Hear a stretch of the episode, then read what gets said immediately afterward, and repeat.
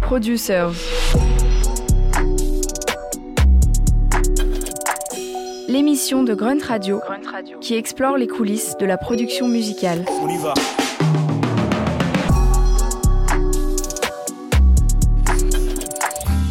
Producers. Ceux qui font la musique sur Grunt Radio.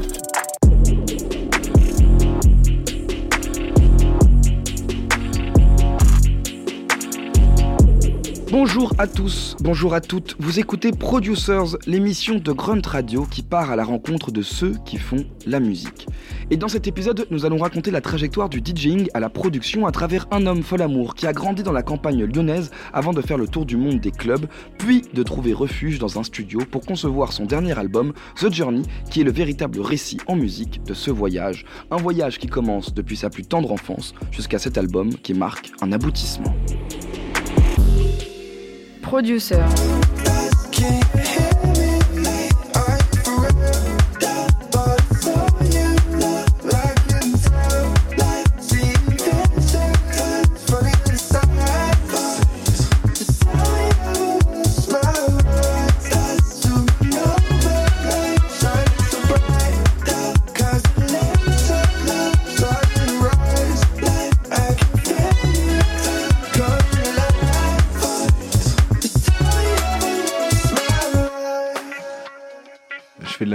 Que je suis tout gamin. Mais le moment où je me suis vraiment dit qu'il y avait quelque chose qui se passait, c'est euh, quand j'ai commencé à. Je pense que ça doit être mon premier EP en fait, et j'ai reçu euh, quelques messages. Franchement, je devais faire euh, zéro écoute, hein, mais j'avais reçu quelques messages de gens qui me disaient Ouais, cet EP il m'a touché, il y a ce morceau, franchement, il m'a fait un effet de ouf, ça m'a rappelé plein de choses que j'ai vécues, etc. Et en fait, il a suffi de très peu de messages en fait pour que je me dise Merde, ça a fait un effet. Il y a eu des gens qui ont compris ce que j'ai fait. Et en fait, cette sensation, elle était incroyable. J'avais l'impression d'avoir trouvé une place un peu, Mm. qui était quelque chose que j'avais pas ressenti avant, en fait. La sensation d'avoir enfin trouvé quelque chose qui me correspondait et dans lequel j'étais bon et qui faisait ressentir quelque chose aux gens. Même si c'était très peu de gens, ça faisait quand même un truc important pour moi. quoi.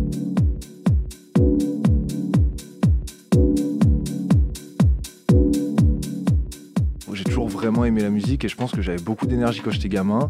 Et mes parents s'étaient dit, vas-y, on va lui foutre des instruments entre les mains, au moins ça servira Ça à quelque calmer, chose. ça va le Ouais, calmer. c'est ça. et du coup, j'ai des photos de moi à 5 ans en train de taper sur une batterie pour enfants, tu vois. Du coup, j'ai commencé sur ça, puis au bout d'un moment, je me suis un peu lassé de ça. Du coup, ils m'ont filé une guitare quand j'avais 6 ou 7 ans. Et en fait, du coup, mon enfant, je l'ai vraiment passé à jouer de la musique. Après, j'ai eu un break, et puis quand j'étais ado, euh, je suis revenu avec les groupes de rock adolescents, tu vois, fête de la musique, euh, les trucs vraiment français, quoi. Assez, assez cool qu'on a la chance de pouvoir faire et qui nous initie à plein de choses, quoi.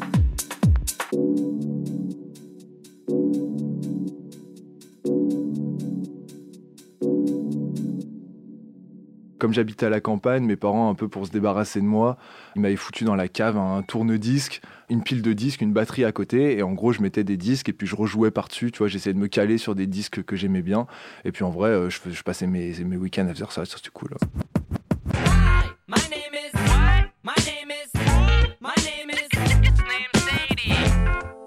La chance que j'ai eue, c'est vraiment ça. hein. Mes parents, ils écoutaient une tonne de musique et franchement que des trucs cool. Quand j'étais gamin, je me rappelle de Oasis, je me rappelle de Radiohead, je me rappelle de Pink Floyd, je me rappelle de même euh, Eminem, tu vois, les premiers Eminem et tout. Mes parents, ils écoutaient ça. C'était vraiment cool et du coup, je bouffais de la musique en permanence, que des trucs bien.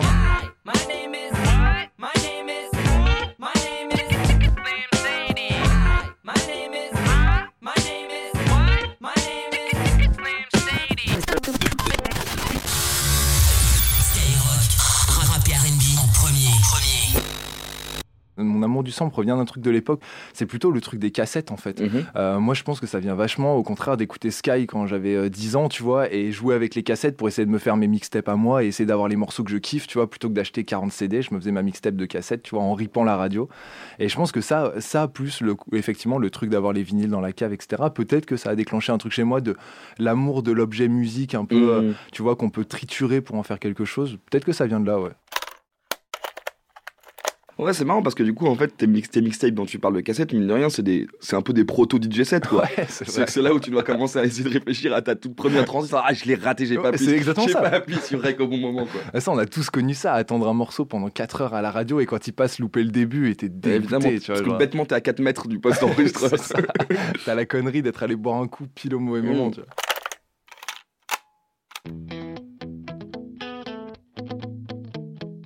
Moi, je pense qu'il y avait un truc euh, quasi cérémonial, tu vois, dans le fait d'arriver à écouter la musique que je kiffe. Je me rappelle, c'est un exemple un peu ridicule, du coup, je le dis parce que ça casse un peu le côté cool du- de la cave avec la batterie, mais je me rappelle d'avoir été ému quasiment aux larmes, d'être arrivé à choper Into Deep de Sum 41 Quel morceau, Euh, pardon, mais alors là, je suis sur- désolé, quel morceau incroyable. sur je sais plus quelle radio et ça faisait des semaines que je voulais le choper sur ma cassette pour pouvoir l'écouter à l'infini et je me rappelle l'émotion, enfin quasiment pleurer.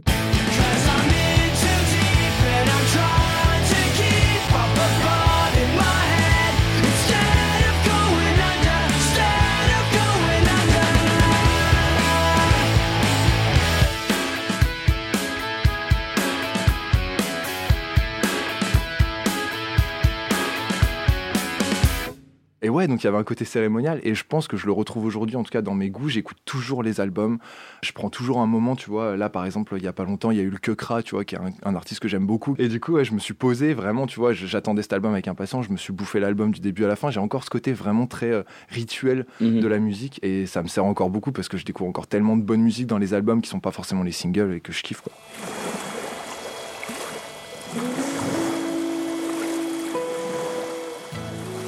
Je me vois vraiment, on le dit, un peu comme la somme de tout ce que j'ai écouté, lu, etc. Tu vois. Je peux retracer des traits de ma personnalité, tu vois, des, des trucs à des choses que j'ai lues quand j'étais enfant ou des choses que j'ai écoutées, des albums. Et c'est pareil dans ma musique. Je sais que par exemple, je peux retracer mon goût de la mélodie à Oasis, tu vois. J'étais Mm. obsédé par Oasis, la mélodie ultime, tu vois, et ça reste ma recherche de chaque jour. Et ça, c'est directement Oasis. Il y a plein de musiciens comme ça qui m'ont influencé des traits directs de ma musique. Et je suis la somme de toutes ces choses-là. Et, et je pense que même si en soi, parfois, j'ai souvent l'air d'être moi-même, je sais que je suis une part de plein d'autres choses. How many special people change? How many lives are living strange? Where were you while we were getting high? Slowly walking down the hall, faster than a cannonball. Where were you while we were getting high? Someday you will find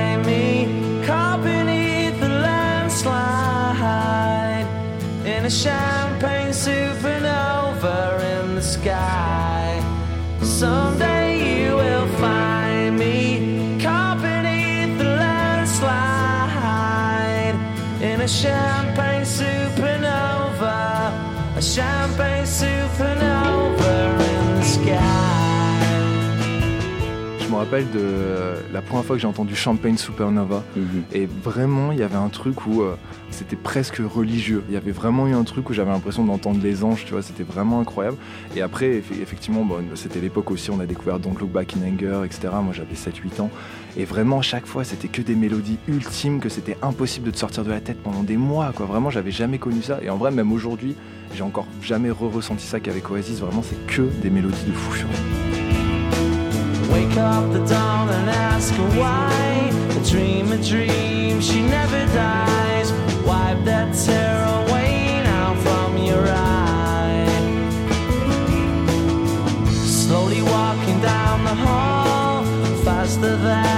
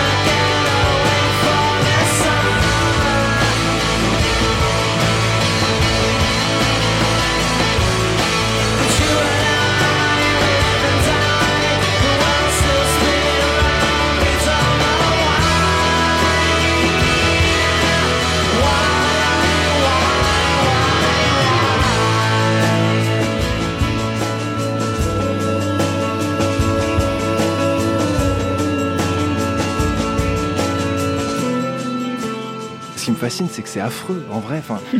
Les albums d'Oasis, les deux premiers, ils sonnent trop mal. C'est un scandale. Vraiment, quand je les réécoute, des fois, je me dis, mais il y a rien qui va. La batterie t'éclate les oreilles, les voix sont mal mixées. Et malgré ça, c'est parfait. En fait, tu vois ce que je veux dire? Limite, Si moi je devais le mixer, je dirais franchement venez on fait rien, on le laisse comme ça, tu vois. Mm. Je sais pas, il y a presque un truc où j'ai l'impression que ces imperfections en font le truc que c'est, mais vraiment ça sonne trop mal. En tant que producteur, tu le fais écouter à n'importe quelle personne qui produit en 2021, te dira mais mec, mais ça sonne trop mal. Et pourtant ça marche. Et c'est Mm. ça qui m'impressionne vraiment dans le truc quoi.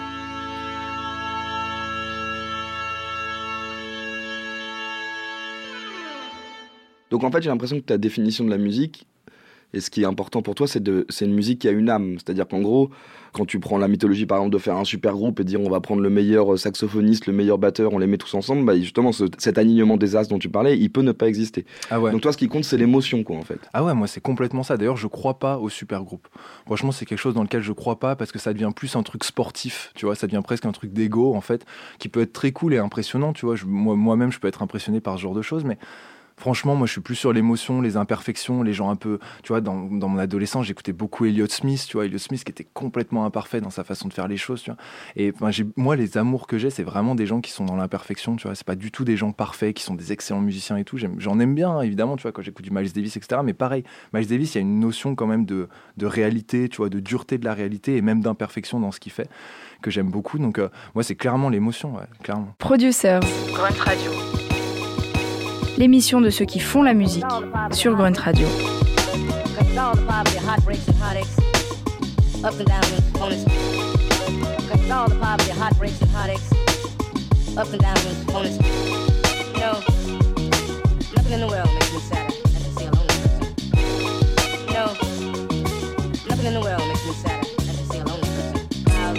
Envious, still a lot of love. Ups and components. Envious, frown, that's still a lot of love. Up and down and opponents smiles. Envious frown. That's still a lot of love. Up and down and opponents. When you're blue,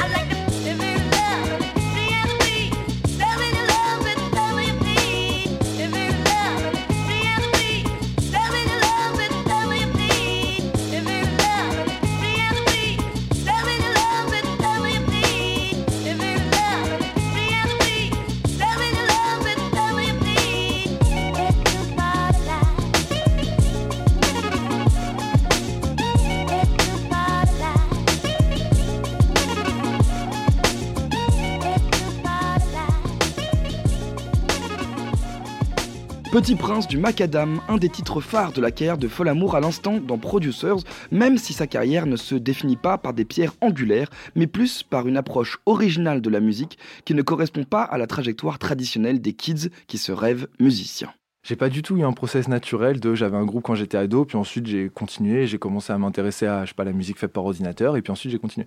J'ai eu un break en arrivant en ville où je pouvais plus faire de la musique live, et franchement les ordinateurs ça ne m'intéressait pas. J'ai toujours été un peu à l'ancienne, les ordinateurs je suis très mauvais avec ça, et du coup j'avais pas ce réflexe-là. Donc j'ai arrêté la musique en fait.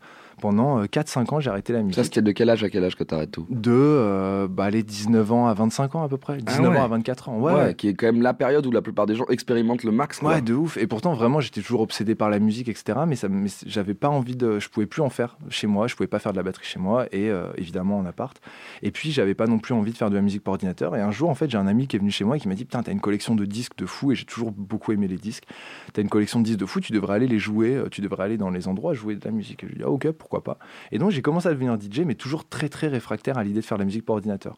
J'avais un pote qui mixait sur vinyle, qui m'a appris. euh, j'ai commencé à réviser un peu des trucs chez moi. Et puis, et puis ensuite, je suis allé dans les bars. hein. C'était des trucs vraiment tout petits. Euh, Je Mhm. faisais des débuts de soirée. Je jouais tout le temps devant 5-10 personnes. C'était vraiment des petits trucs.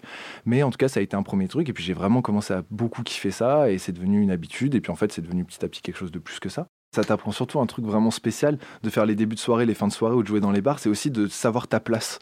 Je trouve que c'est extrêmement important de savoir le timing des choses. Quelque chose que même il y a des professionnels, honnêtement, hein, il y a des professionnels DJ qui ont toujours pas compris ce truc-là, tu vois. De L'humilité en fait. Ouais, l'humilité face à- au moment que- auquel tu joues, etc. Tu vois, il y a vraiment une leçon à prendre de ça. Moi, j'en ai fait des centaines des geeks comme ça.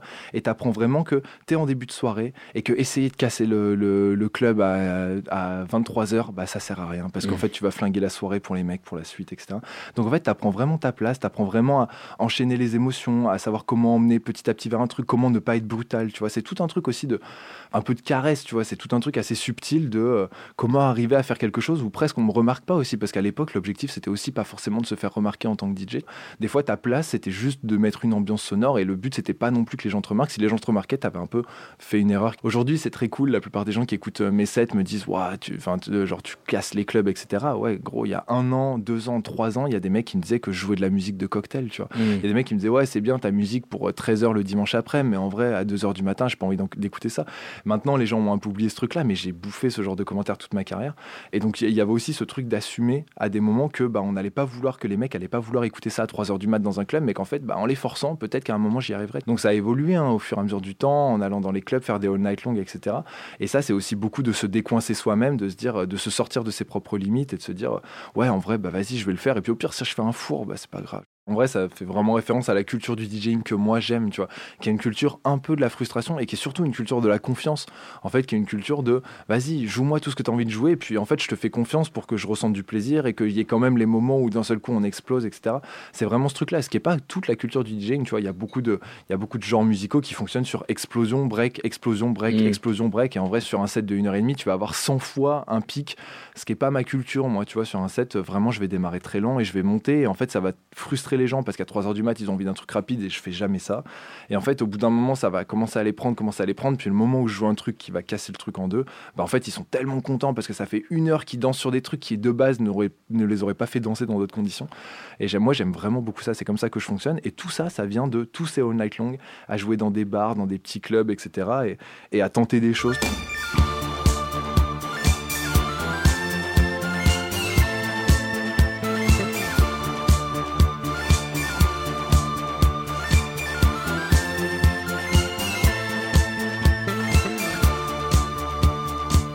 Moi j'ai vraiment le souvenir de cette vidéo de la Boiler Room. Ouais. Ne pas réussir à construire avant le fait d'envoyer un abat, tu peux vraiment te péter la gueule sa mère. Ah ouais. Mais vraiment. Et là, là justement, et en plus ce qui est cool, c'est que je sens que c'est un public d'anglais, donc méga quand même plus ouvert à beaucoup de choses. Ouais. Et là, t'as ce switch à ce moment-là, où moi je l'ai- rematé plusieurs fois, franchement, cette espèce de montée de la transition. Je fais, mais c'est pas possible, c'est trop intelligent, tu vois. Ouais. La manière dont c'est amené change l'écoute. C'est-à-dire que moi, tu me mets un abat tout seul, je dis, bon, franchement, tu forces. Ouais, là, là, tu dis, je suis si heureux de l'écouter.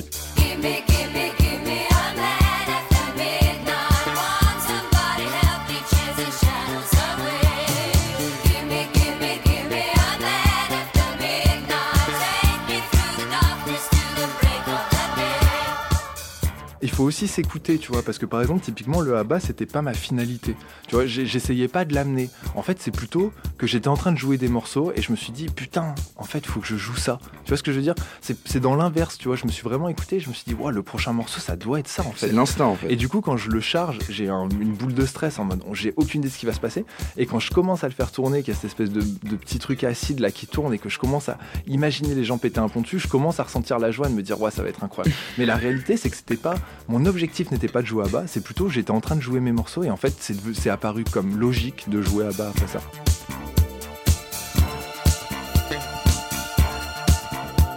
D'ailleurs, on le voit dans la Boiler Room, on en parle souvent, mais on voit le moment où je souris Euh, Il y a un moment où je souris, pourtant personne comprend, tu vois.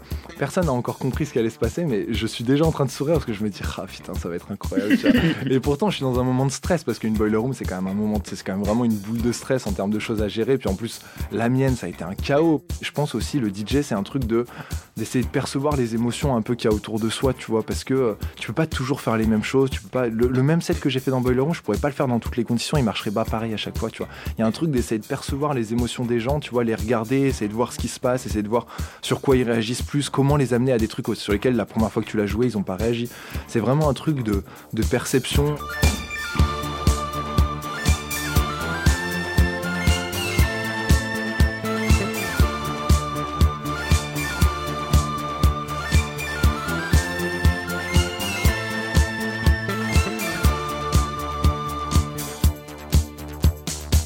Folamour cultive donc un amour sans borne pour le DJing, pour la joie de la musique organique et sa collection de disques, mais conserve une crainte envers la musique composée par ordinateur. Pourtant, c'est un événement particulier dans sa vie qui va lui faire franchir le cap de la production. Un jour, je suis tombé malade, je suis resté cloué au lit pendant deux mois et je me suis dit, soit je me mate, la- je me mate Lost pour la huitième fois, mais je l'ai déjà maté sept fois et franchement, je la connais par cœur la série, ou soit je télécharge Ableton et puis j'essaye d'apprendre à faire un truc avec. Et, euh, et bah, j'ai décidé de faire ça et du coup, j'ai passé deux mois cloué au lit entièrement à essayer d'apprendre Ableton comme un mec qui n'aime pas les ordinateurs, donc franchement, ça n'a pas été facile. Et Ah, puis, tu en t'es fait, euh, fait du mal, tu t'es, tu t'es Ouais. fort, ouais, voilà ça. en fait, je me suis fait du mal assez peu de temps parce qu'en réalité, évidemment, on a toujours plus peur du grand méchant loup qu'il est vraiment méchant, tu vois. Et en fait, euh, dès que j'ai téléchargé le truc, j'ai passé 2-3 jours à être en mode oh putain, qu'est-ce que c'est chiant les ordi. Et puis en fait, après, j'ai commencé à découvrir toutes les possibilités et ça, c'est que ça a commencé à devenir passionnant en fait. Et puis après, ça a été que passionnant pendant très très longtemps. quoi. Yeah, real niggas only.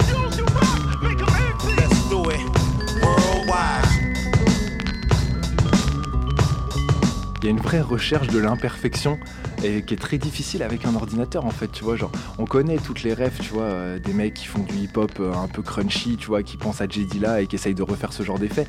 Moi, j'ai un peu fait partie de ça aussi, tu vois, dans ma propre recherche qui était de comment je fais de la musique imparfaite avec quelque chose qui est toujours parfait par définition, tu vois, à Mhm. l'ordinateur. Et c'est pas facile, hein, c'est pas facile. T'as des- Par moments, tu peux avoir un côté nostalgique de ouais l'époque, mais d'un autre côté, je dois être honnête, si j'étais dans les années 60, j'aurais peut-être jamais été musicien. Tu vois ce que Mhm. je veux dire? Genre, c'est tellement, c'était tellement complexe qu'il y avait vraiment que les meilleurs des meilleurs qui étaient capables d'arriver à accoucher d'albums. Or aujourd'hui, moi, je suis capable de le faire. euh, petit gars qui vient de la campagne lyonnaise, tu vois ce que je veux dire Donc, euh, d'un côté, j'ai un vrai respect pour ça, mais au début, ça a été très difficile de me dire merde, tout sonne tellement parfait, électronique et tout, ça me correspond tellement pas. Comment j'arrive à ramener ça à ce que moi j'aime? Et en fait, tu trouves toujours des petites.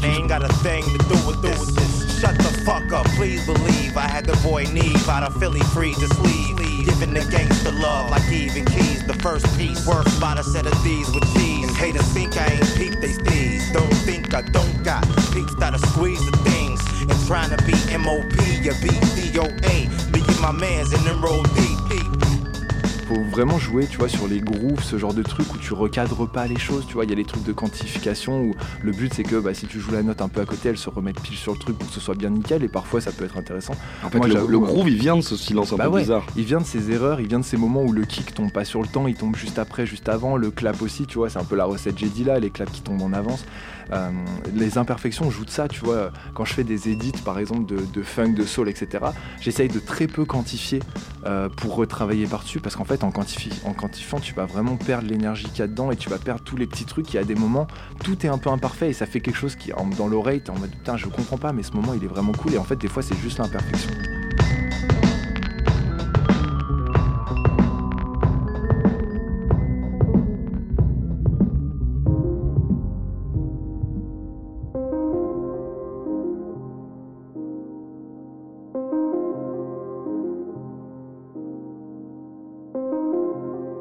Un morceau qui était évident qui s'appelle Novalaise, qui était sur un de mes premiers EP. Et ce morceau-là, quand je l'ai fini, je l'ai, réécouté une fois, tu vois, en fumant une clope, euh, tranquille, puis je l'ai laissé dormir, puis je l'ai réécouté le lendemain. Et le lendemain, quand je l'ai réécouté, je me suis dit, j'ai pas fait ça, c'est un, enfin, c'est pas moi qui ai fait ça, tu vois. Et la sensation d'écouter quelque chose où j'avais pas la sensation que c'était moi qui l'avais fait, alors que c'était évident que c'était moi qui l'avais fait, ça m'a vraiment fait un effet de fou, en fait. Je me suis dit, putain, je suis capable d'écouter ma propre musique comme si elle était de quelqu'un d'autre et de me dire, ouais, c'est chambé.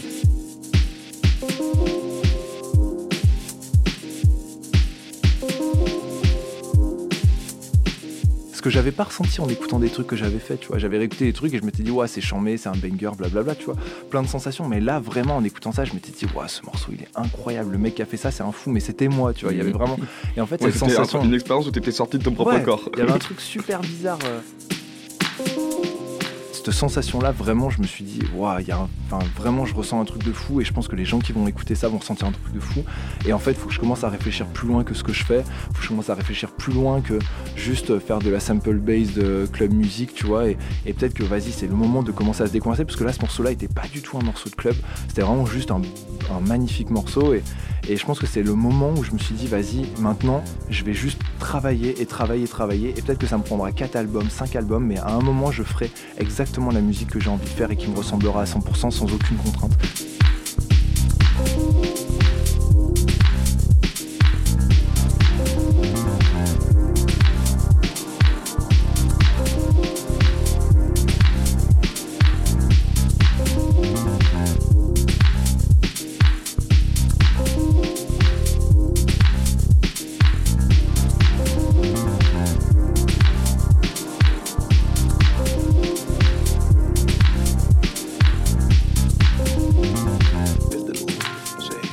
Ce morceau, c'est surtout à quel point je suis vraiment arrivé à, à channel des émotions différentes dans le morceau, super logiquement, très subtilement. Et en termes d'harmonie, c'est vraiment un morceau de fou. Il y a un piano qui est magnifique tout le long et, ça se channel avec des guitares électriques, etc. Et vraiment, c'est un morceau qui est ultra complexe en réalité pour mon niveau de l'époque. Je le trouve vraiment très complexe. Il était largement au-dessus de moi à l'époque, ce morceau. Et je pense que c'est ça, ouais, c'est que vraiment il y a beaucoup d'harmonie, beaucoup d'émotions, et le morceau est super sincère dans sa façon d'être fait. Vraiment, quand on l'écoute, il y a un truc extrêmement vrai dans ce morceau.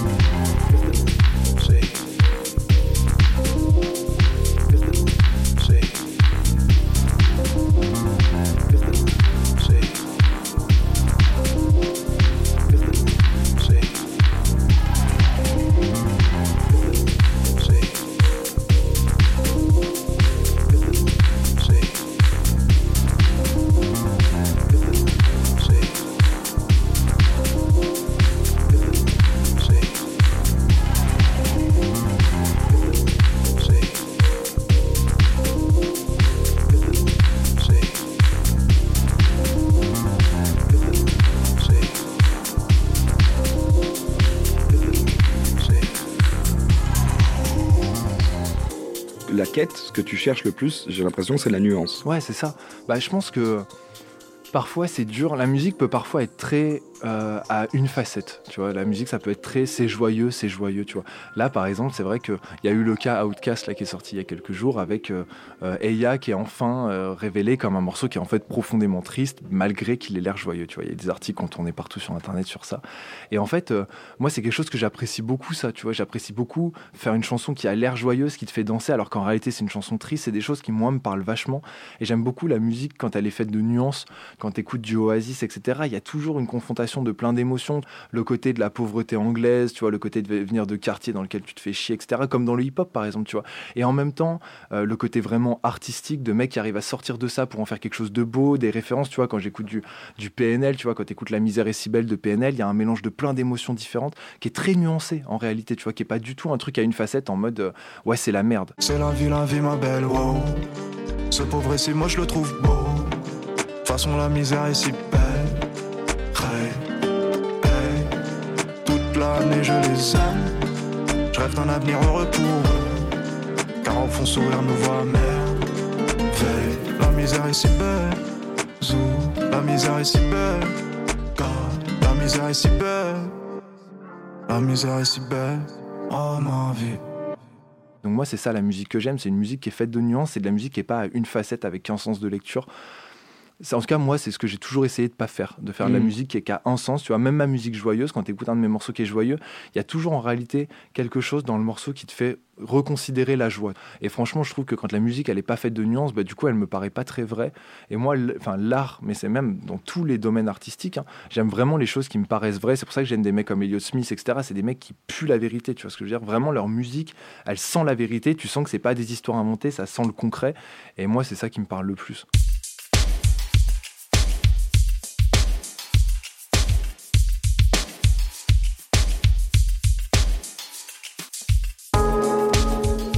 La musique électronique est très cool pour ça, c'est qu'elle est très permissive. Tu vois, en termes de compétences, c'est extrêmement permissif. Tu peux vraiment faire des choses qui sont très cool sans aucune compétence. Tu vois. Et ça, j'aime beaucoup ça. Donc, euh, donc au départ, c'était ça, mais avec toujours l'objectif de faire la musique que j'aime.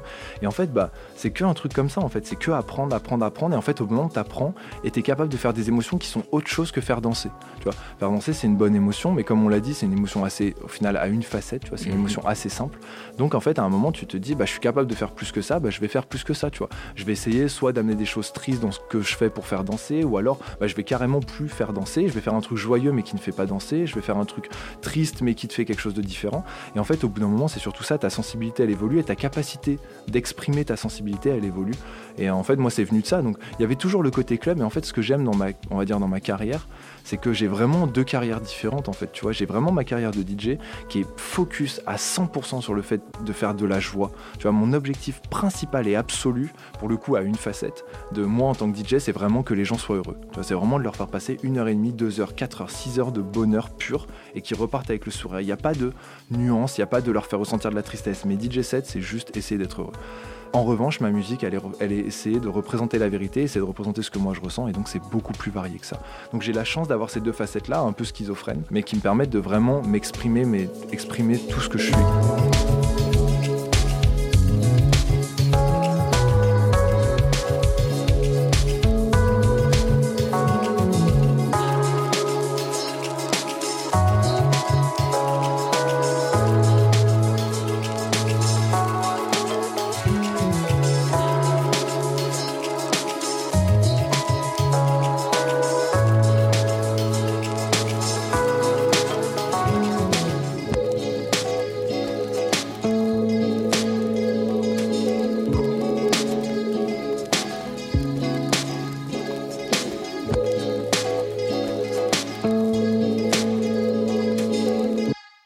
Moi, je pensais l'avoir fini avant qu'il y ait le premier confinement.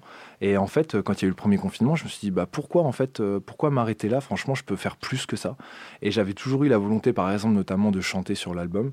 Et, euh, et en fait, d'avoir tout ce temps devant moi et d'un seul coup d'avoir cette pause, etc., ça m'a donné une inspiration de fou. De plus être inspiré que par ma propre vie dans les avions et la difficulté de ça et le bonheur des gens et des fois un peu ma tristesse, mon blues, etc. D'être influ- d'être influencé par d'autres émotions qui venaient de cette pause un peu obligatoire que Plus profonde en fait, qu'un Ouais, truc parfois que de surface un peu. des trucs où d'un seul coup il y avait le silence autour de moi et puis j'arrivais à m'entendre penser et du coup je pouvais aller chercher d'autres choses dedans tu vois et, euh, et en fait euh, du coup l'album a méga évolué grâce à ça et puis même moi gl- globalement je le vois la musique que je continue à faire aujourd'hui même si l'album est fini depuis quelques temps je me suis remis à produire et euh, je vois la musique qui est faite aujourd'hui elle va pas puiser dans les mêmes choses qu'à l'époque où vraiment ma vie c'était d'être en tournée permanente. Donc, euh, donc effectivement il y a des moments où il y a un choc quelque chose qui se passe où ma vie change. Et avec ça vient plein de choses. En tout cas moi je l'ai vraiment ressenti même euh, tu vois euh, quand je suis parti à Londres j'ai déménagé à Londres pour des raisons personnelles. Et ça a été un gros choc au niveau de ma vie parce que ma vie a complètement changé pendant quelques temps. Et pareil ça a inspiré mon deuxième album. Donc j'ai l'impression que chacun de mes gros projets est vraiment inspiré par un choc assez profond quoi. En fait sur l'album il y a un morceau qui s'appelle La fin des vacances Mhm. qui est un morceau sur lequel je chante en français qui est un morceau de folk un peu adapté mais qui reste quand même de la folk et je pense que c'est vraiment un morceau qui me définit de fou parce que ce morceau, il définit à la fois le fait que bah, je fais ce que j'ai envie de faire. Tu vois, profondément, je n'ai aucune contrainte, personne ne m'oblige à rien et je suis prêt à franchement faire quelque chose qui va être très dur à écouter pour pas mal de gens qui m'aiment, tu vois. M'entendre chanter en français sur une guitare acoustique, c'est pas franchement ce que la plupart des gens s'attendraient à faire. Euh, donc du coup, ça, ça me représente vraiment parce qu'il y a un truc extrêmement vrai, que ce soit dans le texte que j'ai écrit, dans la production, etc. Il y a un truc où ça parle vraiment de moi, ça parle de moments que j'ai vécu. C'est un moment qui est, c'est vraiment un morceau qui est assez triste, qui est assez, euh, qui est assez profond. Et, puis c'est un truc de rupture, justement. Et puis c'est un truc de rupture. tac, je vois- je et c'est un truc un truc ultra nouveau. assumé. C'est un truc vraiment qui montre que, bah, en fait, je me limite jamais à rien et je ferai toujours ce que j'ai envie de faire. Et si à un moment j'ai envie de, je sais pas, je dis une connerie, mais si j'ai envie de rapper euh, sur un morceau, bah, je rapperai sur un morceau. En fait, Mhm. j'en ai rien à foutre. Et du coup, il y a vraiment ce truc-là. Et ce morceau, je trouve qu'il est très symptomatique de ça, de toutes les personnalités que je suis et tout ce que je suis et à quel point ma musique, en fait, ça restera toujours moi et que bah, je vais changer et que ma musique changera avec moi et que j'aime beaucoup ça. quoi. Ton reflet dans l'eau de la piscine. L'amour toute la nuit. Ton absence se fait sentir. Et les fleurs dans notre lit. J'ai marché par-delà les collines et les canopées. Avec l'espoir de te retrouver, le trésor au pied de l'arc-en-ciel. J'ai cherché toute la journée. J'ai couru à en perdre haleine.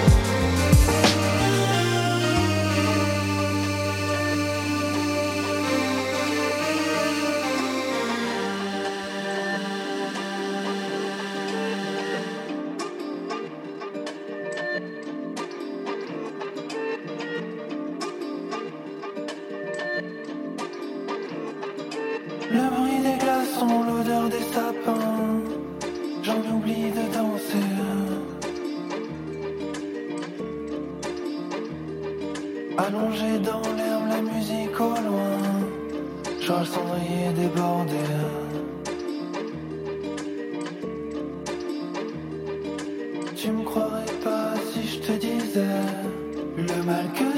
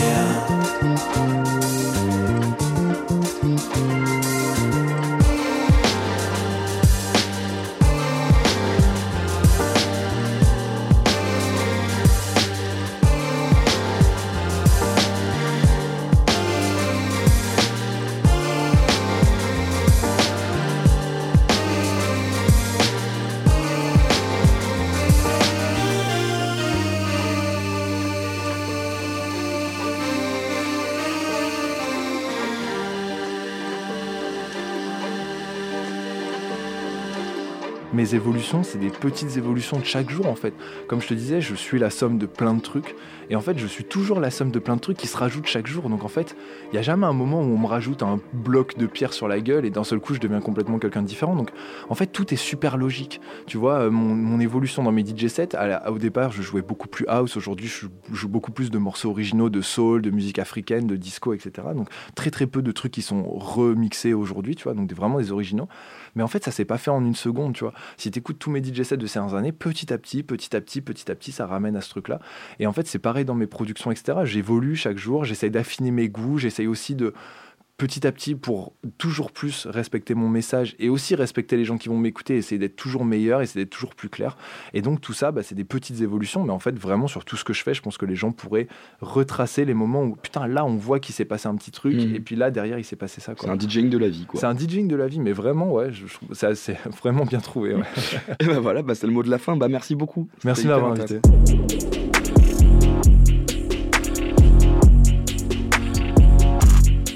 Ainsi s'achève donc ce nouvel épisode de Producers, récit du cheminement d'un amoureux de la musique, collectionneur de disques et d'émotions, jusqu'à produire sa propre musique, aussi hybride que son parcours, comme en témoigne son dernier album, The Journey, disponible partout. Cet épisode était réalisé par le brillantissime Guillaume Giraud, et si vous avez aimé l'écouter, n'hésitez pas à vous abonner au podcast et à laisser une bonne note, un joli commentaire, c'est le meilleur moyen de nous aider. On se retrouve très vite pour un nouvel épisode de Producers sur Grunt Radio. Producers. Grunt Radio.